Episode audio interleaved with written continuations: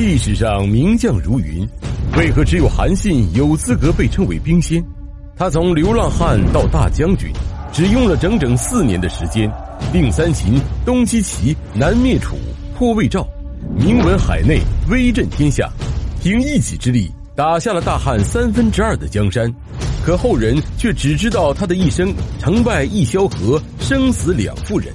那么历史中真实的韩信究竟是什么样子？本期视频就让我们通过时间轴的方式，一口气看懂韩信的传奇一生。约从公元前二百三十一年至公元前一百九十六年，韩信终年只活了不到三十五岁，但却集兵仙、战神等最高荣誉称号于一身。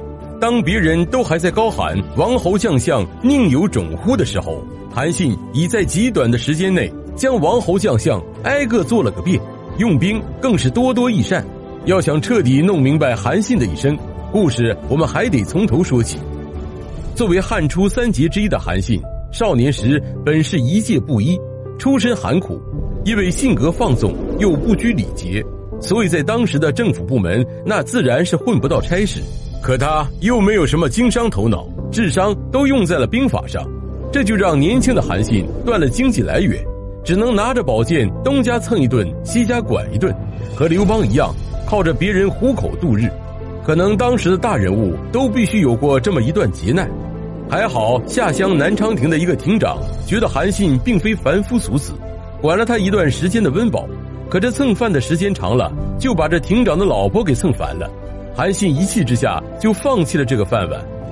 到了二十岁时，韩信依旧没有为没有饭吃而感到烦恼，整日拿着宝剑在城下钓鱼。恰巧有一位在河边洗衣服的大娘，看着韩信可怜，就每天给他一口饭吃。韩信很自信的允诺道：“日后一定要重重的报答他老人家。”于是韩信准备外出闯出一片自己的天地。可不巧，刚一开局就被一屠户欺负的钻裤裆。日后，韩信衣锦还乡之时，不但没有杀了这个屠户，还给赏赐了他一份差事。这个我们后面再说。公元前二百零九年，陈胜吴广起义爆发，二十二岁的韩信带着宝剑投奔了项梁，但事与愿违，韩信在军中一直默默无闻，得不到施展才华的机会。项梁兵败死后，韩信又投靠了项羽，可项羽手下猛将如云，自然不会注意到一个新兵蛋子。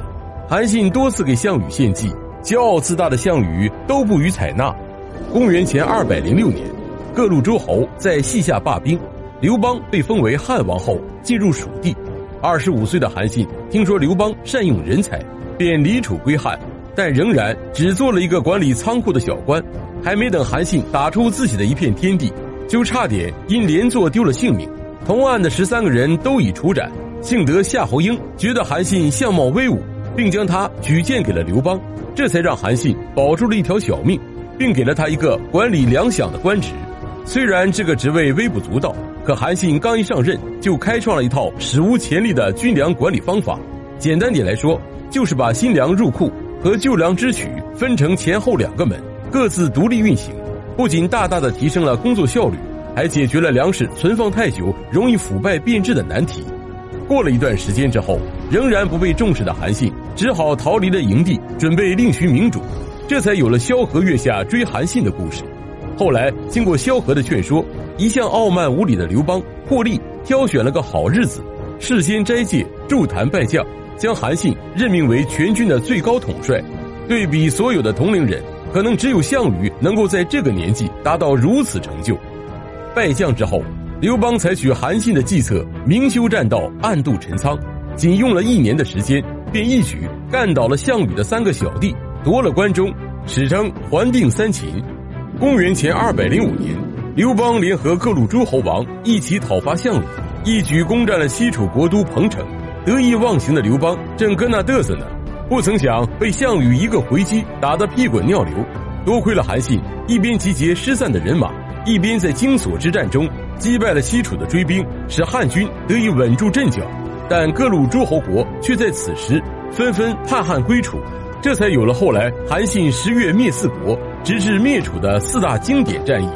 第一战安邑之战，亦称韩信破魏之战。刘邦兵败彭城之后，魏王豹封锁了河关，切断了汉军的退路，汉汉相处。公元前二百零五年八月，刘邦任命韩信为左丞相，率兵伐魏。面对魏国大军和黄河天险，韩信在河对岸安营扎寨，搞得魏王豹神经兮兮，死死地盯着对岸的汉军。结果韩信却就地取材，发明了一种叫木鹰的东西，派出一支精兵，利用木鹰偷偷渡过黄河。这边魏军还在渡口严阵以待，那边汉军就已直接杀到了魏国的都城安邑。韩信乘魏军慌乱之际抢渡黄河，活捉了魏王豹。九月，韩信破代兵，秦下说于烟雨。可就在韩信摧毁代国之后，汉王刘邦就立刻派人调走了他的精锐部队，前往抵御楚军。韩信只好带着几万残兵继续攻打赵国。第二战，井陉之战。公元前二百零五年十月，韩信仅带着几万人马攻打拥有二十万精兵的赵国。韩信命士兵背靠着河水列阵，这可给赵军乐坏了。古代背水列阵为兵家大忌，一看这韩信也没有传说中那么厉害，于是利用兵力优势，全军出击，杀奔韩信而来。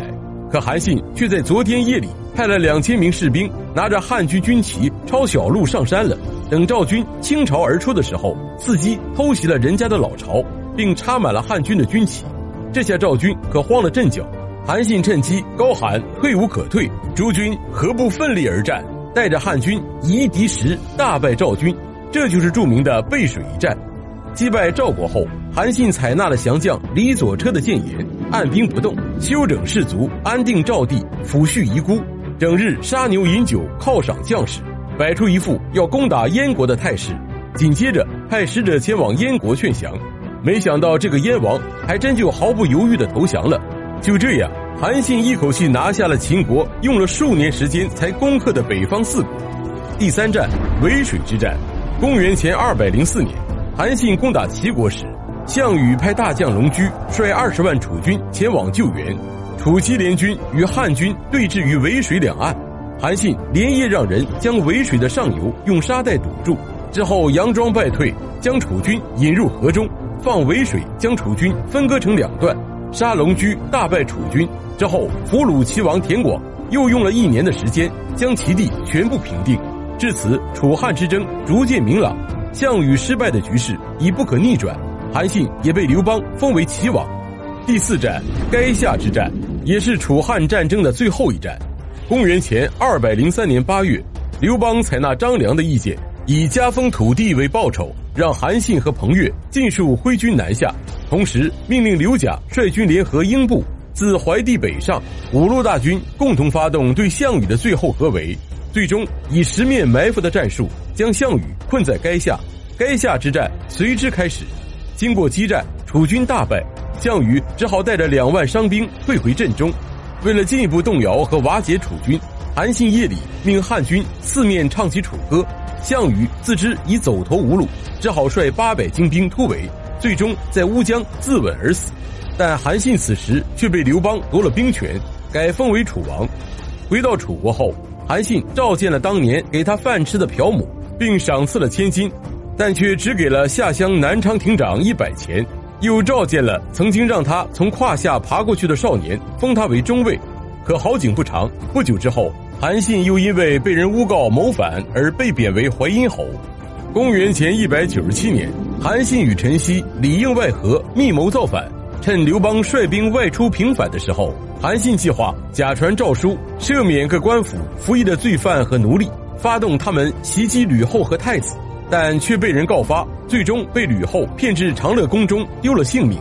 作为战术家，韩信为后世留下了大量的战术典故，明修栈道，暗度陈仓，木鹰渡军，背水为营，四面楚歌，十面埋伏，其用兵之道。为历代兵家所推崇。